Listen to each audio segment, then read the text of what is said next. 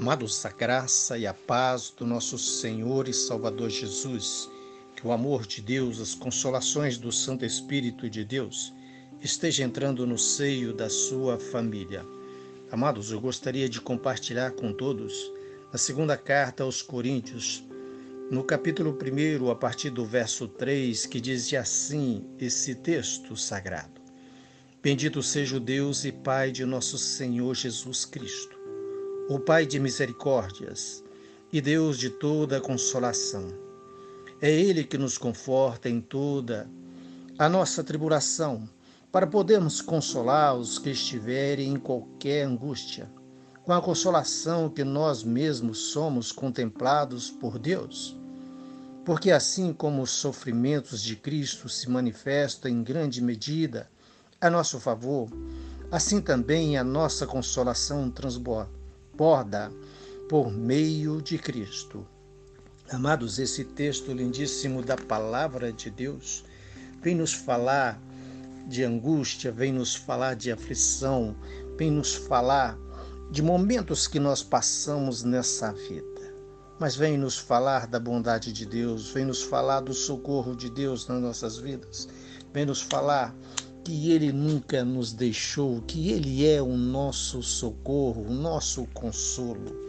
E da mesma maneira que Ele nos socorre, através de Jesus Cristo, através do Teu Filho bendito e eterno, também nós devemos consolar e confortar todos que estiverem passando por momentos de aflições, de tribulação, esse momento que nós estamos vivendo, que estamos vivendo do, de março de 2020 para cá, do dia 15 de março para cá, amados, é momento de nós socorrermos uns aos outros. Socorrer em oração, socorrer com apoio pessoal. Amados, fala desse socorro.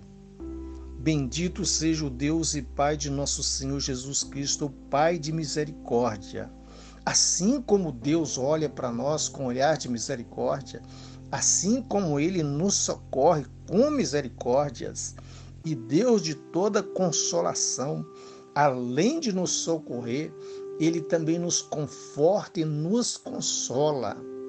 O Santo Espírito de Deus nos conforta. É Ele que nos consola das nossas tribulações, das nossas tristezas o momento que nós estamos vivendo, quantas famílias que estão tristes, quantas famílias atribuladas, quantas famílias sem destino, sem rumo, que perderam até a direção da própria vida por estar passando por momentos perda de parentes, perda de filhos, perda de pai, perda de mãe, famílias que perderam pai e mãe, que perderam várias pessoas nessa pandemia, através desse vírus ou também de outras situações.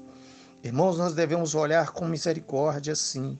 Nós devemos estar orando né, pelas famílias, nós devemos estar socorrendo a cada família. Nós precisamos despertar nos nossos corações nesses últimos dias esta mesma misericórdia que Deus tem para conosco, desse socorro bem presente de Deus nas nossas vidas e também colocarmos em prática em nossas vidas que nós devemos sim olhar para a tribulação do nosso irmão, olhar para a tribulação da família de Deus, primeiro os domésticos, mas de toda a família que está passando por tribulação, por toda pessoa que está passando por dificuldade, por tribulação nessa vida, por angústia, por tristeza. E sermos nós, amados, levarmos uma palavra de conforto, orar orar pelas pessoas, um versículo bíblico, ler um versículo bíblico para a pessoa. Irmãos, isso é socorro, isso é consolação. Isso é falar com a pessoa que ela não está sozinha. Isso é falar com a família que ela não está sozinha. Que esses momentos delicados que nós estamos passando é momento da igreja colocar em prática tudo aquilo ensinado por nosso Senhor, como diz o texto aqui. Pai de misericórdia e Deus de toda consolação. É Ele que nos conforta em toda a nossa tribulação, para podermos consolar os que estiverem em qualquer angústia, com a consolação que nós mesmos somos contemplados por Deus, amados, somos contemplados por Deus. Se Deus é nosso, a nossa consolação, o nosso conforto, o nosso refúgio, amados, ofereça isso para as pessoas. Seja voluntário a oferecer isso para as pessoas. Oferecer oração, oferecer para a pessoa uma palavra amiga, um socorro, até mesmo um socorro financeiro, uma cesta, uma, alguma coisa, irmão, que a pessoa está em dificuldade ou nossos irmãos passando por dificuldade, muitas vezes, sejamos nós esse socorro, esta consolação, essa consolação que o Senhor nosso Deus nos socorre, esse mesmo amor que o Senhor por nós tem, como diz a palavra de Deus, porque assim como o sofrimento de Cristo se manifesta em grande misericórdia, em grande medida a nosso favor, Amado, o sofrimento de Cristo foi para eu ter vida, o sofrimento de Cristo foi para que nós tenhamos vida nele. Ele sofreu, ele padeceu para que eu e você tivéssemos vida nele. Vida eterna, vida com qualidade aqui, já gozássemos do reino de Deus aqui agora. Irmãos, quando nós desfrutamos desse amor, quando nós desfrutamos dessa graça de Deus em nossas vidas, devemos dispor o nosso coração a favor do nosso próximo. A palavra de Deus, o segundo mandamento de Deus, amará o teu próximo como a ti mesmo. Estou amando o meu próximo como a mim mesmo, estou socorrendo o meu próximo nas angústias dele, estou consolando, levando uma palavra de consolo para o meu irmão. Pelo menos eu oro por ele à noite, oro por ele durante o dia, oro pelaquela pessoa, pelaquela família que está passando em dificuldade. Irmãos, a palavra de Deus vem nos exortar, porque assim somos, porque assim como o sofrimento de Cristo se manifesta em grande medida a nosso favor, assim também a nossa consolação transborda por meio de Cristo a nossa consolação ao nosso irmão, a nossa consolação à igreja do nosso Senhor Jesus Cristo, que seja também transbordante, como diz a palavra de Deus aqui, que transborda por meio de Cristo Jesus. Amados, devemos colocar esse amor de Cristo em nossos corações, viver esse amor. Se dissermos que amamos o nosso Deus, que amamos o nosso Senhor Jesus Cristo, o Espírito Santo de Deus, mas não socorremos o nosso irmão, mas não amamos o nosso irmão, antes o abandonamos, deixando aonde que está o amor de Deus em nós. O amor de Deus, e ele é manifestado em ação. Muitas vezes nós temos que manifestar o amor de Deus assim. Não existe amor sem a manifestação, irmãos o amor de Deus, que é a palavra, ela tem que ser acompanhada de ação, irmãos. Ação voluntária de todo o nosso coração, não por vanglória, não por ganância, não por posição, independente de qualquer coisa, nós devemos amar o nosso próximo como a nós mesmos irmãos. Assim como Deus é o nosso consolo, o nosso refúgio, a nossa proteção, assim como o sofrimento de Cristo nos uniu a esse amor de Deus. Deus, na sua infinita bondade e misericórdia, nos socorre nas nossas aflições, que as nossas aflições, antes, meus amados, estava porque éramos prisioneiros prisioneiro de um mundo sem luz, prisioneiros na mão do inimigo. Agora não. Os sofrimentos de Cristo na cruz do Calvário nos tirou das trevas e nos trouxe para a luz. Portanto, sejamos nós luz, que nós sejamos esta luz que muitas vezes as pessoas estão precisando.